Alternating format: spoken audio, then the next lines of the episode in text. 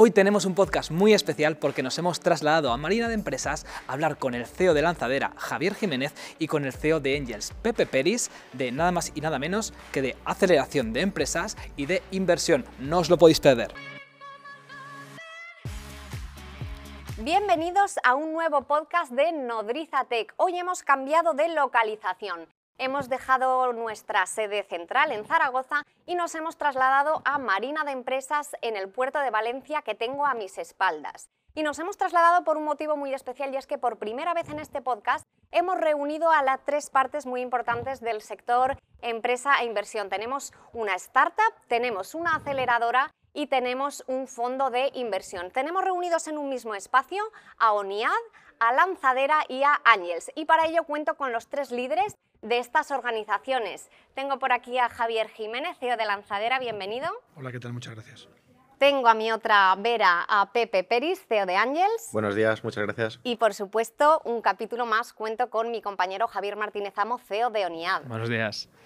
Estamos encantados de tenerlos aquí y vamos a exprimirlos al máximo porque sin duda es una oportunidad para conocer un montón de cosas que hacen todas estas organizaciones y cómo se interrelacionan, que es lo importante. Así que si os parece, vamos a ir viendo cómo trabaja cada una de estas piezas, cómo se interrelaciona. Javier, cuéntanos eh, qué es Lanzadera, cómo trabajáis y qué es lo que diferencia esta aceleradora de otros entes que hacen lo mismo o casi lo mismo. Bueno, eh, lo primero, muchas gracias por eh, invitarnos. nosotros en Lanzadera lo que hacemos es tres cosas que, parecen muy sencillas cuando las cuentas y cuando las haces es un pelín más complicado. Nos dedicamos a captar, a seleccionar y a acelerar eh, startups por todo el territorio nacional. Lo que hacemos es eh, buscar ese talento que hay en el país, eh, seleccionamos esas ideas y tratamos de convertirlas en una realidad empresarial. Llevamos 10 años, casi 10 años haciendo esto eh, y lo hacemos para todo tipo de startups, desde las más pre-seed hasta las que ya tienen una facturación elevada y un equipo de trabajo amplio.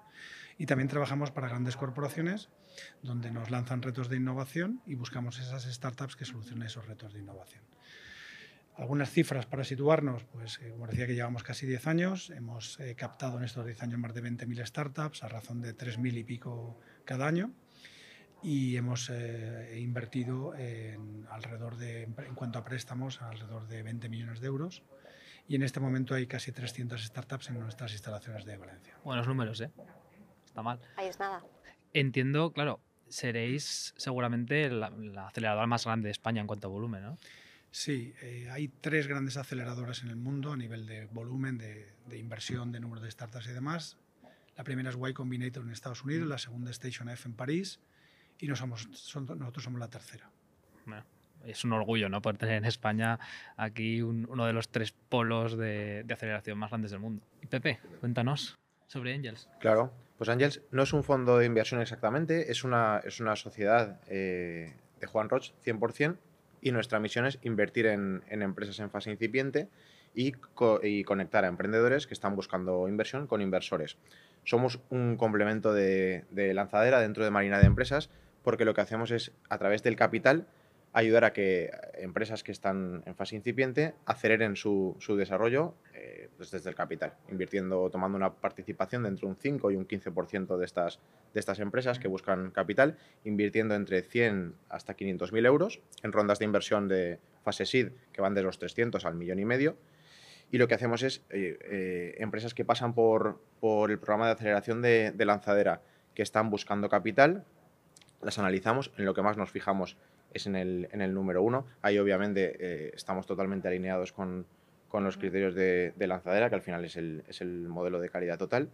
Entonces seleccionamos a las empresas que están dentro de la etapa de inversión en la que nosotros invertimos, que como sabéis y podemos comentar después, hay distintas etapas de, de inversión y como decía antes, nosotros somos capital semillas, o somos la, la segunda o tercera ronda que, que llevan a cabo las empresas. La primera normalmente es con el entorno o con el capital propio, pues nosotros entraríamos en esa segunda o tercera ronda cuando ya están facturando, llevan ya dos o tres años eh, con, con, primeras métricas, están creando el equipo y buscan dar ese, ese salto para pasar de lo que es un, un proyecto a, a, una empresa. Es la parte en, en, la que entramos. Como lanzadera, eh, como decía Javier, está creciendo a lo bestia y, y es increíble la calidad de los proyectos que, que seleccionan y que vienen a, a hacer los programas de aceleración eh, pues nos hemos quedado pequeños desde, desde Angels y lo que hacemos es no solamente invertir directamente, sino a toda la red de, inversores con, las que con la que tenemos relación, les presentamos los proyectos que están en, ronda de inversión. Por eso invertimos directamente y conectamos a emprendedores con, inversores. Ah, porque has comentado una cosa que me parece interesante, que es que muchas veces coinvertís, ¿no? Porque, por ejemplo, una serie has comentado que vosotros el ticket más alto que cogéis era como medio millón máximo, ¿no? Pero una serie se puede ir un millón, millón y medio, varios millones ¿no? de euros. Totalmente. Y estamos encantados de, coinvertir. De hecho, lo, potenciamos también porque con inversores que, vienen a Marina de Empresas y, ven los proyectos de, lanzadera, eh, pues somos, vamos, somos socios con, muchos de los inversores, de, tanto nacionales como, como internacionales. Creemos que es bueno. La fase de la, eh, creemos que la fase de, inversión en, de inversión privada en fase incipiente en España todavía es, es, muy poco madura, estamos, estamos empezando, no tiene nada que ver a cómo estábamos hace 10 años, pero estamos todavía, yo creo que en fases muy, muy tempranas, entonces todavía hay muchísima colaboración. Esto cada vez se irá poniendo más complicado, ya es más complicado que hace a lo mejor 5 años y cada vez conforme haya más competencia eh, se pondrá más complicado y yo creo que la, el, la sensación está tan colaborativa se irá reduciendo, pero será bueno porque habrá más competencia y yo creo que eso al final es, eh, será bueno. Pero a fecha de hoy eh, se colabora muchísimo y se coinvierte y, creo que es muy sano para, para, el ecosistema en general. Ahora repasaremos todas estas líneas que has comentado de alineación con lanzadera, el método eh, calidad total que comentabas y, vuestras eh, formas de trabajar las tesis de inversión, pero antes también me gustaría, Javi, que por ubicarnos y saber bien lo que, lo que hacemos y que los oyentes, la audiencia tengan bien localizado. NIAD es una empresa que nació de Nodrizatec, de nuestro grupo, que le ayudamos en sus etapas iniciales a acelerar y que ahora estás también aquí dentro del ecosistema Marina de Empresas. Cuéntanos qué es lo que estás haciendo ahora mismo y en qué punto está NIAD. Vale, voy a ser breve porque la audiencia yo creo que nos conoce un poco más.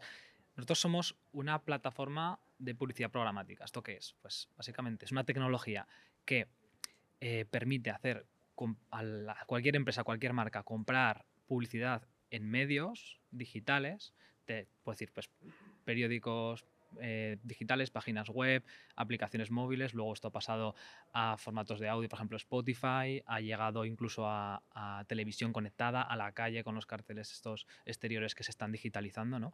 Entonces, este tipo de compra em, es una tecnología que así como, por ejemplo, la publicidad en Facebook o la publicidad en Google se ha democratizado muchísimo y cualquier empresa lo hace, este tipo de publicidad, la programática, no ha sucedido lo mismo. Sigue estando principalmente distribuida por las grandes agencias y acaba siempre en, los grandes, en las grandes empresas. Entonces nosotros lo que nos propusimos es democratizar también esto y abrir este canal para que empresas más pequeñas pudieran acceder a él, ¿no? siendo el sur de Europa, por ejemplo, o Latinoamérica un lugar de, pymes.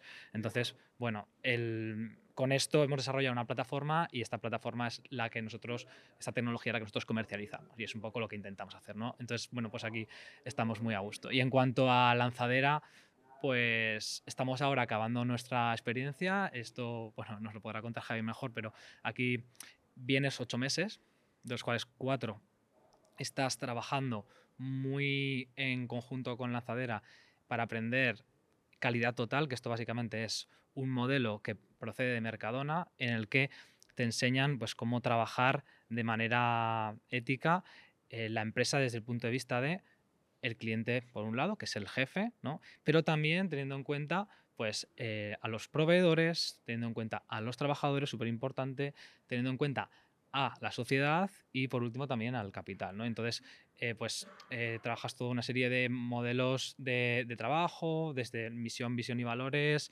y, a partir de ahí, que es lo más teórico, hasta cosas mucho más prácticas. Incluso puedes llegar, si estás aquí los ocho meses, a Lanzadera te ayuda a aplicarlo en tu empresa. ¿no? Tiene una cosa que llaman cuerpo teórico, que es como la aplicación de todo esto en tu empresa. Nosotros aquí, pues la verdad es que aparte que hemos aprendido mucho, pues hemos podido conocer a gente que ha pasado por lo mismo que nosotros, por los mismos retos que nosotros, nos han presentado a muy buenos profesionales, a buenos consultores y, además lo comentaba en, un podcast anterior, ¿no? nos ha permitido acelerar en tomar decisiones que a lo mejor hubiéramos tardado un año en tomar y, realmente es que me ha gustado porque hemos acelerado.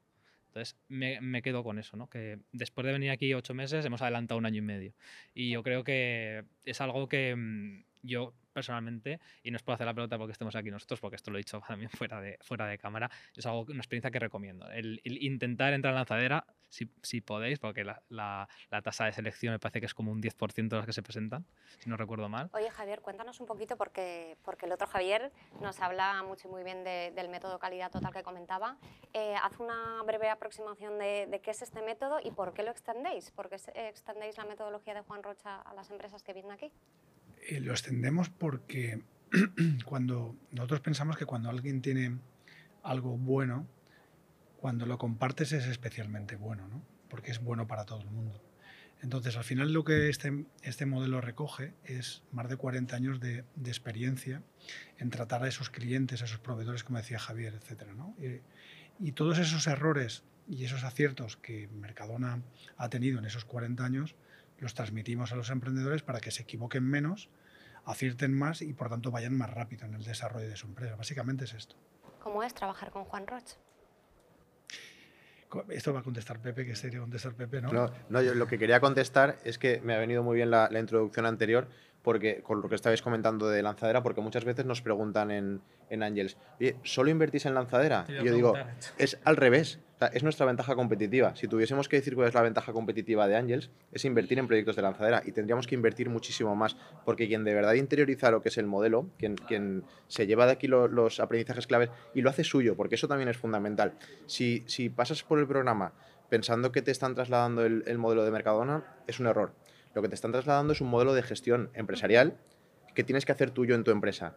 Quien consigue hacer lo suyo en su empresa y, hace posible esa aceleración, es increíble. Entonces, esa es nuestra ventaja competitiva desde Angels, poder estar viendo los proyectos que pasan por, por lanzadera y invertir en aquellos en los que obviamente están en ronda y, quieren que, invierta Angels y que tengan y que cumplan obviamente los, criterios nuestros de, inversión. Pero yo justo siempre digo lo contrario, o sea, no es que solo invirtamos en lanzadera, es que teníamos que invertir en muchísimo más, por eso si no llegamos a todo, lo que hacemos es buscar a, socios inversores que también inviertan y es nuestra ventaja competitiva, es poder hacer un seguimiento de los proyectos durante ocho meses y que se lleven el, y que hagan suyo el modelo de gestión empresarial.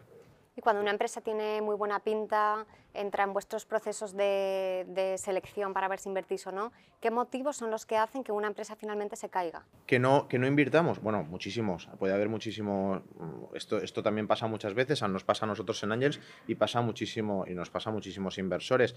Al final nos reunimos con, intentamos reunirnos con casi todos los, los, proyectos que están en ronda de inversión. Y como decimos siempre, no hay dos inversores iguales. Y la elección de un socio es fundamental porque va a ser tu compañero de viaje seguramente durante 5, 7, 8 años y vas a tener que llegar a, acuerdos en decisiones muy complicadas. Al final es, un socio que estás poniendo en, el proyecto en el que te estás dejando la vida y estás dejándole compartir este, este proyecto. O sea, la decisión es importante. Entonces, fundamentalmente, cuando, cuando una inversión no, lleva a cabo, es porque por alguna de las, dos, de las dos partes, que puede ser también desde la de los fundadores o, o desde los inversores, han visto durante los cuatro o cinco meses en los que, en los que nos estamos conociendo, que eso eh, en algún momento se va a caer. Que, cuando tomemos alguna decisión crítica vamos a, discutir más de la cuenta y no vamos a estar de acuerdo en las decisiones fundamentales. Entonces, normalmente el, cuando se caen las, operaciones es en eso, es que ves que no hay una conexión total para ser el compañero de viaje ideal por las dos partes. ¿eh? Y ahí es lo que sí que intentamos es ser, ser muy honestos y si, y si, en algún momento va a ser por la nuestra, decir, oye, creemos que no, no somos el socio, el socio ideal, para, este viaje. También decimos siempre que al final los inversores no sabemos de nada, que, lo que hacemos es intentar analizar muchísimo los, proyectos y, y sobre todo en nuestro caso a los fundadores y al equipo directivo durante los dos, tres, cuatro meses de, análisis, pero quien de verdad hace que las cosas pasen, y es como, como dicen en Lanzadera, son los fundadores y, los equipos, y las personas, los, emprendedores. Esos son de verdad quienes están las 24 horas del día en, su proyecto, quienes se dejan la vida y en quien nosotros invertimos en las personas. Al final los inversores ayudamos a acelerar ese crecimiento desde el capital, que como decía Javier, es lo último. pero antes se tiene que dar todo lo anterior. En resumen, que digamos que lo más crítico para, para la continuidad, o sea, para, para, elegir un proyecto es que haya una alineación eh, entre los dos. Y aquí tengo, tengo una, una, pregunta. Eh, comentamos en el podcast de inversión anterior que mm, normalmente un Venture Capital que como has comentado no sois exactamente eso. Un venture capital eh, monta un fondo y un fondo normalmente tiene una duración, en la cual típicamente estándar 10 años, en los que pues, en los 5 primeros años se invierte y en los 5 siguientes años se desinvierte. De tal manera que lo que han invertido los LPs, son los, los inversores, se les devuelva eh, pues, multiplicado, ¿no? De alguna forma, con una rentabilidad buena. En vuestro caso no funciona exactamente así. Me gustaría conocer un poquito más cómo afecta eso, o sea, cómo funcionáis y cómo afecta eso a la selección de las startups. ¿no? Pues es otra de nuestras ventajas competitivas al final, eh, con lo que les pedimos también a los, a los emprendedores, nosotros lo mismo que, les pedimos a los emprendedores es lo que nos aplicamos a nosotros mismos. Diferenciate. O sea, ¿Tú en qué te diferencias? Porque si haces lo mismo que el resto, serás uno más. O sea, vea un gran mercado y haz algo diferente, nada contracorriente en algo. Ese es otro de los puntos en los que nosotros eh, nadamos a contracorriente y es una ventaja competitiva y es que nuestro único socio es eh, Juan Roch, nuestro único LP, solo hay un LP que es, que es Juan Roch. Entonces, eso nos permite no tener un periodo de inversión ni de desinversión. Y en ese sentido somos muy proemprendedores a la hora de tomar este tipo de decisiones. Tomamos la decisión de salir cuando el emprendedor, que es quien de verdad conoce eh, la situación de la empresa, cree que es el momento de, de desinvertir. Ya ha llegado esa fase. Por, podemos no estar de acuerdo, ¿eh? y, al final, obviamente, pues claro que este tipo de decisiones se discuten muchísimo pero no tenemos un plazo de desinversión, pues podemos desinvertir a los dos años, eh, como nos ha pasado en alguna ocasión, o ser socios durante diez años, como nos ha pasado también en otra ocasión, y estar perfectamente eh, como socios, siempre que estemos muy alineados con, con, el número uno. Eso sí que es fundamental, ya no en Ángel, sino en cualquier inversor. Yo creo que, que tienes que tener un, alineamiento total con, con el capital. Comentabas que para vosotros es una ventaja competitiva contar con la parte de lanzadera. ¿Para lanzadera es una ventaja competitiva o tenéis en cuenta de alguna manera eh, que exista Angels en el concepto de Marina de Empresas al seleccionar proyectos? Es decir, cuando estáis analizando un proyecto que entre lanzadera, ¿tenéis el chip de posible inversión o, no tenéis en cuenta esta rama para seleccionarlo? Para nosotros es un argumento más de venta. En nuestro discurso de venta, cuando contamos nuestro storytelling a los emprendedores que conocemos, contamos lo que hace Angels. Por lo que explicaba Pepe, eh, no hay nadie en España que esté de la manera tan activa como hace Angels, eh, eh, uniendo a empresarios o emprendedores con, con, los inversores y generando esos, esas jornadas, esos eventos y ayudando a que los emprendedores presenten la documentación de una manera óptima, no hay nadie que lo esté haciendo. Y además invierten. Entonces, todo eso forma parte de nuestro storytelling cuando vamos a contar qué es lo que hacemos en Marina de Empresas y qué es lo que hace atractivo este lugar para un emprendedor. Por tanto, para nosotros es fundamental contar con, con Ángels. Oye, Javier, has dicho antes, cu ¿cuántas empresas has dicho que habéis analizado en estos últimos 10 años? Más de 20.000. Más de 20.000. Es que yo, fíjate, cuando hablo con, con otras empresas, también, mira que, es, que llevamos poco, pero también mentorizo algunas empresas, ¿no? Y, te das cuenta cuando vas mentorizando a, a, startups más, más jóvenes que aprendes mucho hablando con ellos y te ves a, a, ti mismo hace un tiempo y, y, y sirve también de, de introspectiva, ¿no? 20.000, ¿qué aprendizajes nos podrías, obviamente habrá miles, ¿no? Pero ¿qué te viene a la cabeza que hayas aprendido a raíz de todo este análisis de tantos años? ¿Cuánto tiempo tenemos para que te conteste? Dime, dime dos. Das, dime ¿Cuánto dos. tiempo me das? Dos. La primera es, eh, eh, cuando yo llegué a este mundo, a mí me impactaban más las ideas que las personas. Uh -huh. Y entonces me di cuenta que esto es, parece de perogrullo, ¿no? Pero me di cuenta de que, y probablemente cuando cuando escuchen emprendedores esto que voy a decir ahora, me tiren tomates y demás. Las ideas no valen para nada. Para nada. O sea, yo todas las noches tengo cinco o seis ideas. Normalmente al día siguiente no me acuerdo ni lo que he escrito. Eh, por tanto, la primera es que las ideas no valen para nada y el verdadero valor aquí está en la capacidad que tienen algunas personas de ejecutar cosas. A mí me das Facebook y probablemente me lo cargo. Entonces, esa es la más, la más importante. Hay muchas más, ¿no? Es decir, hay una cosa que es muy parecida y es tener una startup y ser empresario no es lo mismo. Yo puedo tener una startup y puedo ser empresario o no. Son dos cosas distintas. Ser empresario es mucho más que tener una startup. ¿no? Uh -huh. Y luego, pues un montón. ¿no? Es decir, eh, otra cosa que he aprendido es que eh, hay veces que, que, los modelos cambian ¿no? y, y, y que, que todo no funciona y que lo que, lo que aprendes del mundo más, digamos, más eh, industrial o más clásico puede ser de utilidad para el mundo de las startups. ¿no? Eh, el mundo más industrial, más eh, clásico, habla de generación de cash flow, habla de, beneficios, habla de gastos e ingresos. Muchas veces las startups hablan de usuarios, de, visitas a la web. Entonces, la unión de los dos mundos eh, es mucho más, de impacta con mucho más valor que solamente los dos mundos por separado. Podría estar aquí un buen rato hablando de más aprendizaje. Mira, voy a hacer un apunte. Es que el otro día tuve eh, una, una, discusión, no una discusión, no, una conversación con eh, Tony de CEO de Bluebirds, un saludo desde aquí a Tony, que además está ahora en este bache de, de lanzadera por aquí también. Él es un veterano, ¿no? y él decía, empezamos a discutir, yo estaba diciendo lo mismo que tú, ¿no? que yo creo que es mucho más importante las personas que, que la idea, y él, él defendía el tema de las ideas, pero su concepto de idea y aquí fue donde ya sí que nos pusimos de acuerdo, es, no, no, para mí una idea buena es un product market fit. Es decir, si cuando tú das con el product market fit, eso para mí es la idea que vale. Porque sí que es verdad que cuando hay product market fit, hay veces que una ejecución mediocre aún así funciona, ¿no? Es que, Javi, hay una previa.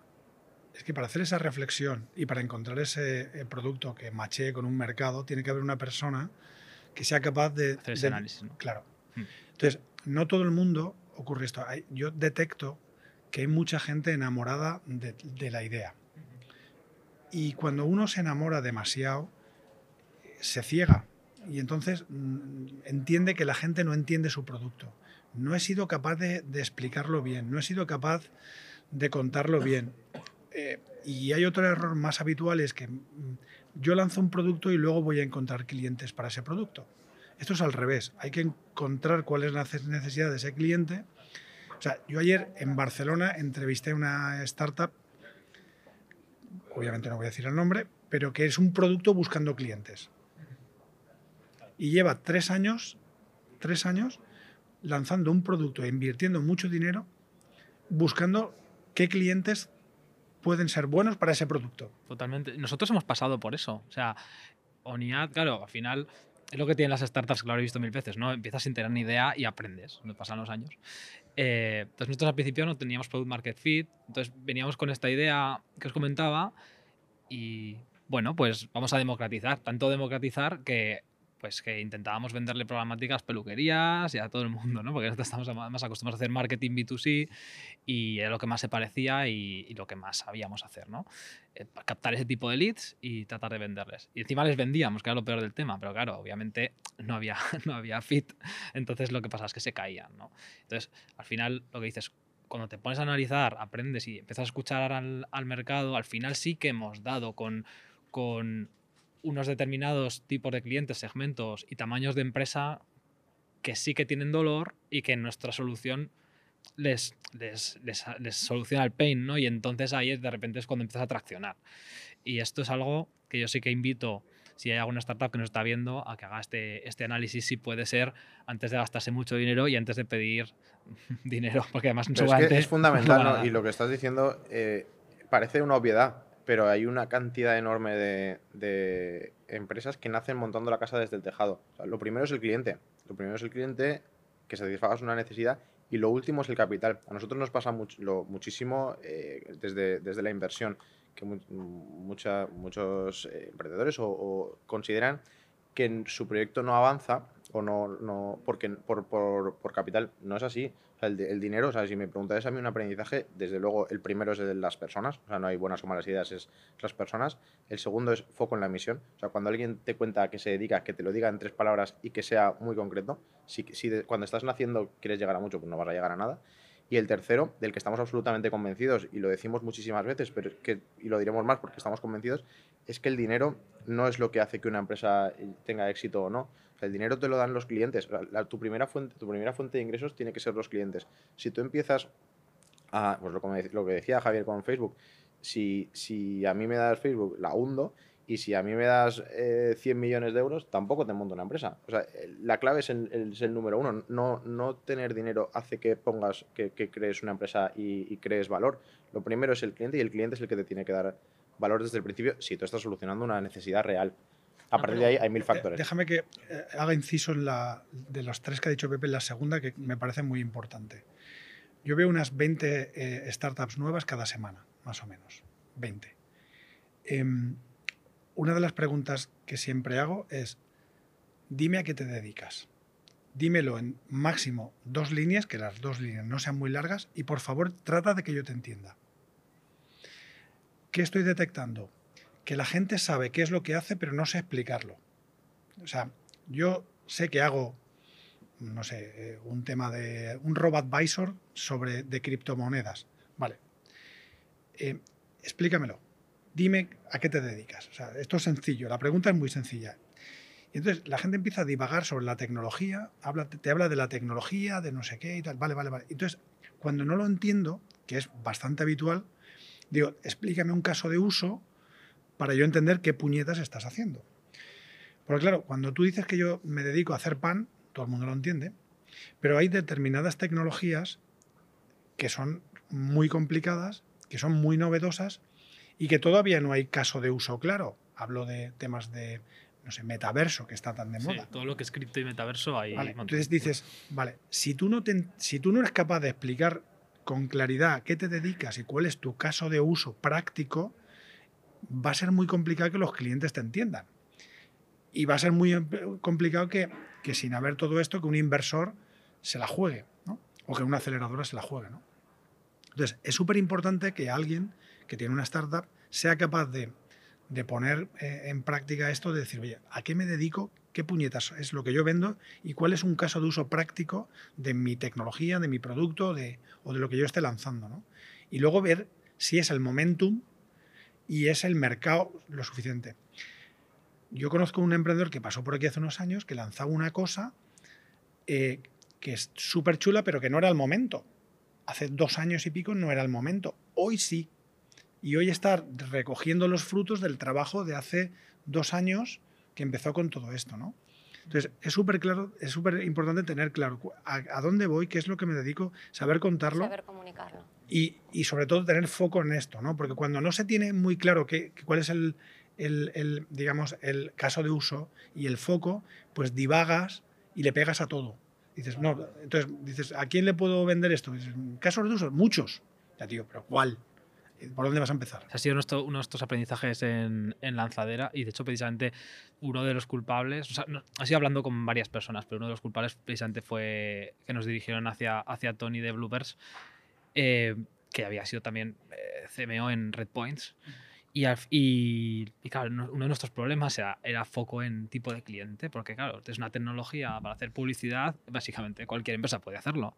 Ahora, hay que afinar, claro, ¿cómo, ¿cómo, diriges el mensaje? ¿Cómo, o sea, es muy complicado. Entonces, al final em, em, hicimos un, reset de, del mindset, bueno, cristiano, bueno, eh, volvimos a, a, pensarlo de cero y, y, y, ahora sí que estamos empezando precisamente a segmentar por, por, por, verticales muchísimo más, más pequeños durante menos tiempo. ¿no? Es que es fundamental. Y eso nos lo aplicamos nosotros a, a, a, nosotros mismos también. ¿eh? En Angels hacemos lo mismo. Dices, inversión en, en startups, pues invierte en todas, ¿no? Si aquí, no, nosotros invertimos, como os decía antes, eh, rondas de capital semilla tickets de 100 a 500 en rondas de 300 a un millón y medio. Podíamos invertir en mucho más, sí, pero no conoceríamos tanto a, a, los coinversores que tenemos, no conoceríamos tanto las etapas, los mercados, los equipos. Al final te tienes que, te tienes que especializar en Oye, algo fundamental. Me surge una, una, cuestión para los dos. Con todas las eh, ideas y empresas que analizas y con todas las ideas desde eh, la parte de inversión que también analizas tú, ¿hay algún sector que esté despuntando, eh, tema de metaverso? eh, ¿Por dónde veis que van las tendencias? ¿Hay alguna corriente destacada en cada parte? ¿Es común? Creo que vamos a coincidir Pepe y yo, ¿no? Pero yo que soy más mayor y llevo más eh, años en esto, hace 10 años, cuando empezamos, el que no tenía una red social no era un emprendedor. Hace 8 o 9 el que no tenía una app no era emprendedor. Hace 2 3 años el que no tenía algo de blockchain o cripto no era emprendedor. Ahora el que no tiene está vendiendo enfocando su producto en el tema del metaverso, pues está como no es emprendedor, ¿no? Luego están los clásicos. Los e-commerce, eso es un clásico. Estamos en España el turismo, la logística. Uh, estos son los clásicos, ¿no? Pero hay algunas que van entrando y saliendo. Ahora ya no hay casi redes sociales. Ahora es muy complicado que te focalice en un modelo de negocio en una aplicación móvil. Todos hemos aprendido un montón sobre aplicaciones móviles. ¿no? Y hay otras cosas que se van quedando. ¿no?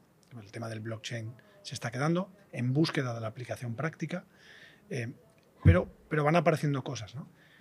Y sobre todo una, una eh, digamos, diferencia con, la eh, innovación industrial histórica es que esto va muy rápido. Cuando ya te crees que sabes mucho de criptos, y dices, ¡buah! Ya he terminado, ahora sí que ya puedo pegarme el moco con mi cuñado eh, y con mis colegas en la cena del sábado. Cuando ya crees que eso, aparece un señor con la tez blanca y te habla de una cosa que se llama metaverso y dices, ¡ostras! ¿Esto qué es? ¿no? Y dentro de poco seguramente aparecerá no sé quién y te saldrá con, esto va muy rápido. Yo lo que sí que veo igual me das la razón, ¿eh? pero el, veo también una tendencia horizontal bastante común que se está gustando mucho a, la inversión, que es el tema del revenue recurrente, ¿no? del SaaS. Sí, eso se ha acelerado muchísimo con el, con el COVID. es la digitalización en general. lo que iba a pasar en. O sea, al final los inversores también intentamos ir a grandes mercados y yo creo que algo que iba a pasar en, más años, eh, bueno, a grandes mercados y en un horizonte temporal, porque la mayoría son fondos de inversión, de 5 o 7 años, porque eh, la mayoría de inversores te está invirtiendo y ya están pensando en cuándo va a desinvertir. Por eso decía que nuestra principal ventaja competitiva es el largo plazo. Eh, claro, van a tener que salir pronto. Mm, hacia los, hacia los software que iban menos, ahora yo creo que van más, porque el COVID ha hecho que lo que iba a pasar a lo mejor en 5 o 10 años, pues haya pasado en dos o tres y que sectores que se habrían digitalizado de un modo natural en mucho más tiempo, pues lo están haciendo antes y no hay herramientas para ello o no hay las o, se ha hecho o se está haciendo creando un mercado mucho más competitivo de herramientas para para ello. Entonces nosotros estamos eh, mirando muchos proyectos de este tipo, pues herramientas para digitalizar sectores tradicionales que por el COVID se han, se han acelerado. O sea, mucho B2B.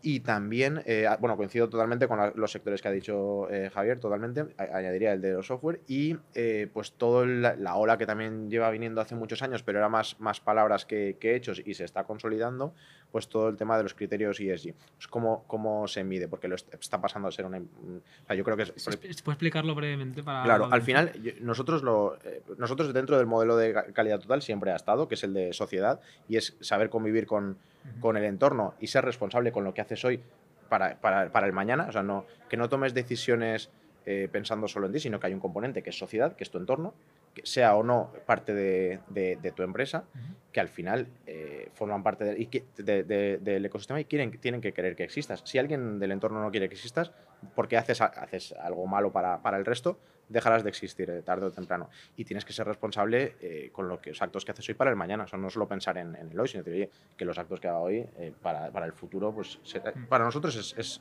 ser responsable y saber convivir. Y en la práctica, y claro, entiendo que, habrá toda una serie de, verticales en mm. esto, ¿no? Desde el tema de ecología, energía limpia. Equipos diversos, o sea, al final es pues, todo este tipo de criterios que todo el mundo tiene una idea más o menos clara de lo que es, pero hoy por hoy medirlo no está tan claro, salvo grandes empresas que sí que está sí que es un tema legal y está impuesto. La mayoría de las empresas es más, más pequeñas, es algo a las que les va a llegar y hoy no saben, no, no tienen claro cómo medirlo. Entonces están saliendo también muchas empresas para, para medir esto y para, para todo este tipo. Oye, y aparte de todos los criterios, patrones, férreos, sistemas de trabajo que lleváis con, con vuestros equipos, a nivel personal, como Pepe y como Javier, ¿hay algún sector que a vosotros se os abran los ojos con un poco más de atención porque personalmente os llama la atención? ¿No sois capaces de ser puramente objetivos en cada una de las candidaturas que analizáis?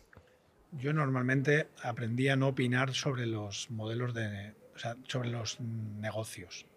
Yo no opino.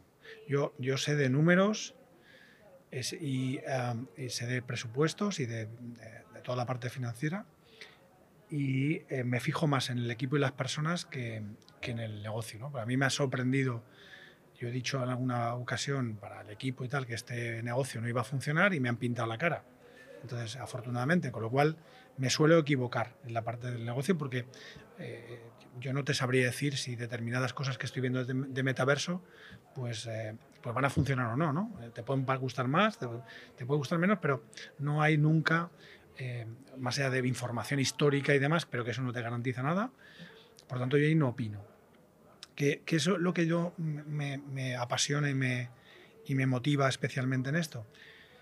Em, veo estas 20 empresas cada semana mínimo, ¿no? Y, y, hay un común denominador detrás y es, este país tiene talento. Este país tiene gente con ganas de hacer cosas.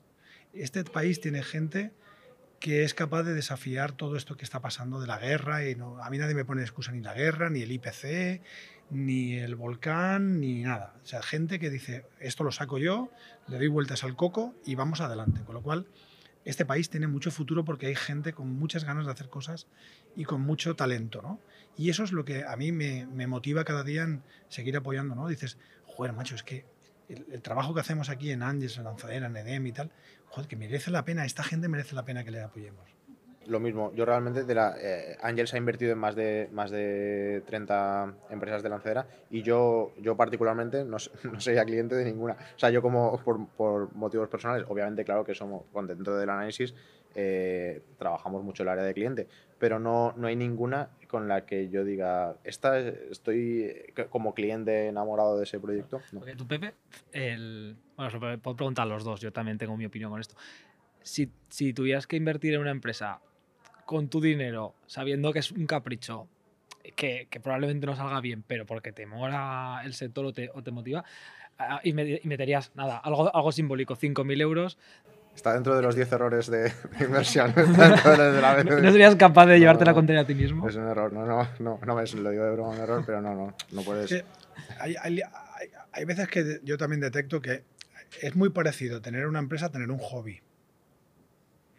O, es de- o- hay veces que la gente invierte como hobby.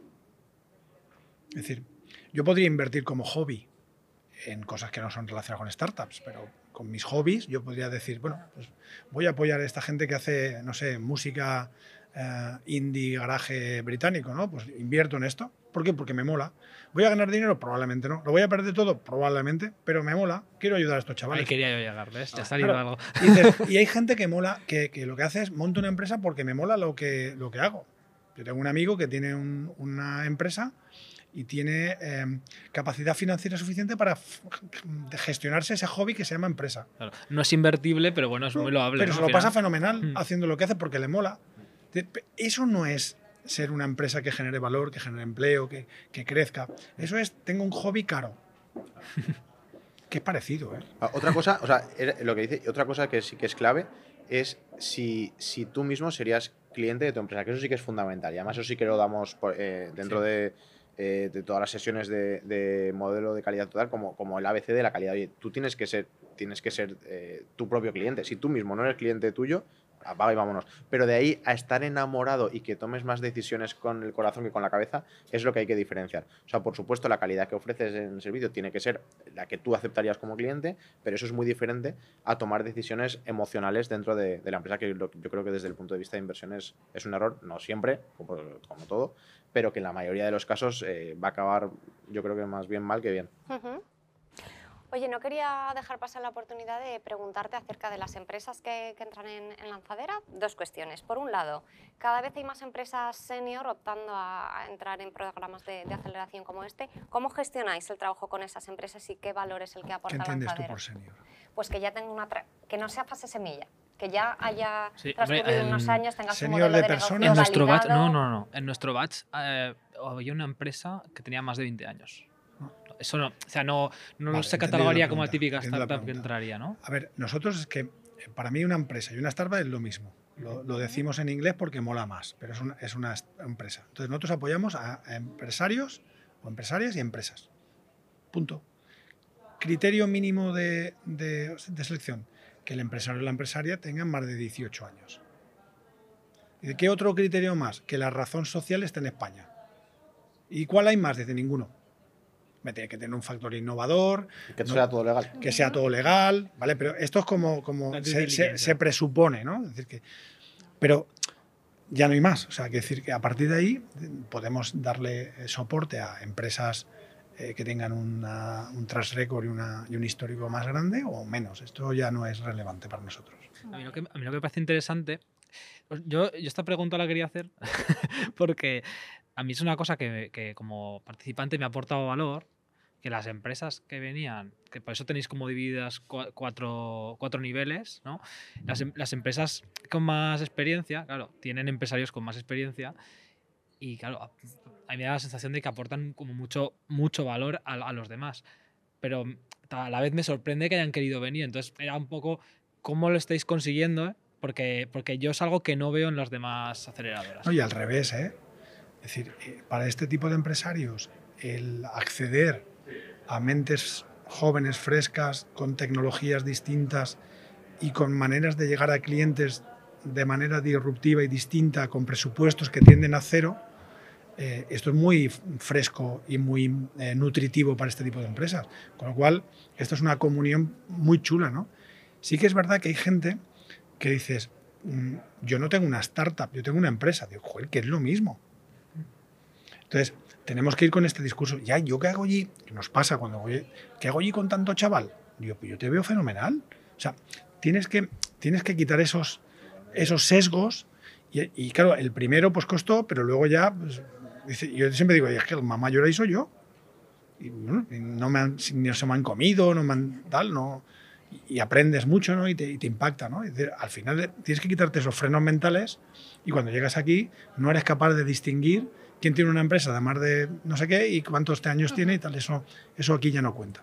Y aunque no lo distingas, ¿cómo es la relación con EDEM? Porque vosotros os interrelacionáis con todo el tema de aceleración e inversión y los alumnos que salen de, Marina de Empresas, que intuyo que muchos tendrán esa vena emprendedora, se irán contagiando este espíritu, ¿cómo, cómo trabajáis de la mano de EDEM? Pues otra, esto es otra cosa como del argumento que decía Pepe, ¿no? Esto para nosotros es otra ventaja competitiva. Nosotros tenemos aquí una cantera de emprendedores y emprendedoras una cantera de trabajadores y trabajadoras para las startups, una cantera de trabajadores para, para, para EDEM, para Lanzadera, para Angels, una cantera de profesores que pueden dar soporte a, todo el mundo, un ecosistema de, de, educación y de formación que no tiene nadie, una unión entre gente que hace cosas distintas y aquí se produce esa eclosión por mimetismo de, y explota el talento, ¿no? al final esto eh, nos vamos retroalimentando entre todos nosotros hay cosas que planificamos para que salgan de manera, digamos, eh, preparada y otras cosas que salen de manera natural, ¿no? Y eso es lo que genera un ecosistema. Vamos a ir cerrando y antes de terminar, yo insisto, nosotros admiramos mucho a, Juan Roch, los que trabajáis codo a codo con él, algo ¿Qué es lo mejor de trabajar con él? ¿Qué es lo mejor de trabajar en Marina de Empresas? ¿Algún detalle que, yo creo, que podamos conocer un es una, más? Es un aprendizaje permanente, obviamente, que, que, voy a decir, pues es, eh, que no, vamos, es un privilegio absoluto en cada sesión en la que da en, Marina de Empresas, que, que, yo creo que es otra de, vamos, otro, forma parte de, sin duda del lote de valor y, y es un privilegio asistir a, a sus sesiones, siempre, siempre aprendes. Y, y yo mis mayores aprendizajes, sobre todo, es el foco en la misión, evitar cualquier tipo de, conflicto de interés, o sea, que en eso ese aprendizaje es, increíble, que parece que sea algo, algo obvio, pero luego muchas veces cuando analizas lo que haces en el día a día, te das cuenta de la cantidad de errores que cometes. Si tú te centras en algo, evitas tener conflictos de interés y le pones muchísimo esfuerzo en ello, es a la velocidad a la que va es, increíble. yo creo que contar en España con un empresario de, de, su nivel que esté apoyando a emprendedores, que dedique parte de su tiempo a apoyar a emprendedores en, el momento en el que él estaba hace 40 años, me parece que la suerte que tenemos como de, haber nacido aquí es, increíble y que haya creado Marina de Empresas, o sea, ya no, ya, no, ya no como empresario en sí, sino por todo lo que está haciendo desde una iniciativa personal para, para, apoyar a emprendedores, apoyar el deporte, por, todo lo que está haciendo por, por, eso. Sí, no, porque al final esto no le genera ingresos, es simplemente lo hace por, por amor al arte, ¿no? Pero le ingresa, le ingresa, o sea, una... Directos, digamos. Claro, le, ingresa satisfacciones, ¿no? Y entonces, eh, eso, ese, em, para las personas que no, digamos, que no, que no nos estamos jugando, como en mi caso, mi patrimonio eh, en pequeñito en, esto, me, digamos, me ingresa él a mí la capacidad que tiene de dar eh, sin pedir nada a cambio por, por el mero hecho de decir, oye, yo tengo mi responsabilidad de poder aportar al ecosistema, a la Valencia, a España. O sea, te inspira por su ejemplo, digamos. Claro, y entonces yo esto, que, llevo muchos años eh, escuchándolo de él y demás, pues en mi vida personal, profesional, me ha impactado y me ha hecho cambiar determinados paradigmas que yo tenía, ¿no? Y, hago cosas en, una medida minúscula eh, al lado de él, en la medida de lo que yo puedo, pues para apoyar a gente, a cosas, a instituciones y demás, por el mero hecho de, joder, pues eh, a mí me gusta apoyar a gente que empieza, a gente joven o gente que lo necesita, pues cosas, ¿no? en la medida de lo posible, pues, pues hago cosas sin esperar tampoco que nadie venga a darme las gracias eh, por, por, aquello que hago. ¿no? Y me siento muy bien conmigo mismo cuando me voy a casa por las noches y digo, oye, de algunas de las cosas que yo he podido pues, eh, prescribirle a algún emprendedor, pues a lo mejor le he podido solucionar un problema o, ayudarle a que acorte un tiempo. ¿no? Eso eh, es más satisfactorio, a lo mejor, que solamente la parte económica. Me ha gustado oíros de hablar de, estos conceptos ya tan, tan internos y tan importantes de, generosidad y de satisfacción en el trabajo. Sin duda sois súper afortunados en poder trabajar codo a codo con él. Y yo voy a aprovechar el podcast, Juan Roth, si nos escuchas, micrófono abierto en Nodrizatec, te esperamos en nuestra casa. Te prometo una buena conversación y, y una bonita experiencia en Zaragoza, así que gracias por habernos abierto las puertas de vuestra casa a través de Javier, a través de Pepe. Y oye, eh, CEO de Lanzadera, CEO de Angels, ¿en qué invertís vuestro tiempo libre cuando salís de aquí? Tampoco tenemos mucho tiempo libre, pero el poco, el poco que tenemos yo me lo quito de dormir, básicamente, y hago mmm, eh, pocas cosas más. La primera, la familia, ¿vale? la segunda, deporte, y la tercera, música hay veces que me toca, eh, por el escaso tiempo que tengo, sumar las tres. Hago deporte mientras estoy con la familia y oigo música. Entonces, eso. A ver, a ver, dinos tus tres grupos favoritos. Mis tres grupos favoritos son Oasis, el segundo Oasis y el tercero Oasis. Vale, bien, bueno, ok, ok. Bueno, que es que nosotros en, en, en Nodriza somos muy de músico, o sea, eh, Newsan, el, el, CEO que montó todo esto, es, es, viene música. Yo lo conocía él por la música. Yo también soy músico, soy cantante. Aquí Sandra viene de familia de músicos también, de Valencia, uh -huh. y es algo que también no, no, nos encanta. Pues Oasis, pues muy bien, me parece. Bueno, y él es eh, vocalista y guitarra de Par 10. Os animo a escuchar el grupo aparte de, de conocer Oniad. ¿Y tú, Pepe? Pero bueno, yo me quedaría con vuestros ejemplos ¿eh? de música. Muy aburrido. soy, yo soy familia y, y, poco más. El mundo de la empresa me apasiona, así que el, el tiempo que tenemos también es tema de, de uh -huh. temas de empresa, eh, en medios y todo lo que pueda ser. Pero yo me quedaría con la música. ¿Nos recomendarías un libro? Que no sea muchos, de los que ponéis en lanzadera, uno nuevo. Eh, pues os recomendaría muchos libros. Eh, es que, claro, buena, muy buena, pregunta, muy se, buena me, pregunta. He deducido que leías porque. Sí, y. y, y, y pues el, me recomendaron uno, el último que, que me recomendaron, eh, que también va con liderazgo, uno de los que estamos aquí y que leí, que no había leído y que es, que es de gestión y que es muy, que muy bueno, eh, fue, es el principio de Peter, que habla también de, de liderazgo y de gestión de, de personas, que también es, es interesante. Y bueno, pero vamos, te diría, te diría muchísimos, ¿verdad? hay muchísimos y yo creo que sí que me quedaría sin duda con los que recomendamos en, en Lanzadera, pero hay muchísimos libros y cada día hay más. De los que a mí particularmente los que más me gustan son los que escriben eh, personas que han sido referentes de, cualquier sector, o sea, empresarios, biografías eh, propias o, o, autorizadas, es lo que a mí, pero esto ya es un tema de gustos, que a mí más, más me gusta leer. Interesante. ¿Y tú nos recomendarías un contenido, libro, podcast, algo que te haya marcado? Yo cuando empecé en este mundo del emprendimiento lo, no tenía ni idea hace 10 años de esto y el primer libro que leí me lo regalaron y fue el Startup Nation. Eh, a mí, eh, vamos, me, me, cambió la manera de ver eh, y, eh, el mundo del emprendimiento eh, porque habla de un país que no tiene recursos, nada más. El, el, principal recurso es la materia gris y entonces me hizo pensar eso que ha dicho Pepe de que muchas veces no hay eh, más, mayor argumento que la capacidad humana para desarrollar cosas. ¿no? Entonces, a mí ese es el, que, el primero que leí relacionado con este mundo del emprendimiento y el que me hizo entrar eh, en, en, en, este mundo teniendo un conocimiento de lo que estaba pasando. Apuntados, apuntados. Oye, pues qué buena conversación. Hemos estado muy a gusto. Esperamos que vosotros también os hayáis sentido cómodos. Os agradecemos mucho que hayáis destinado este tiempo de vuestras agendas a charlar con nosotros. Javi, tú también, muchas gracias por, ah, por tu tiempo, por placer, hablar como con, siempre. Muchísimas gracias. con estas dos figuras de la empresa y del emprendimiento. Gracias también al equipo técnico de Nodrizate, que nos hemos trasladado hoy aquí gracias a su trabajo. Gracias a la audiencia y continuaremos con más capítulos, con más profesionales, con más temas aquí en el podcast de Nodrizatec. No os olvidéis y suscribíos al canal. Gracias.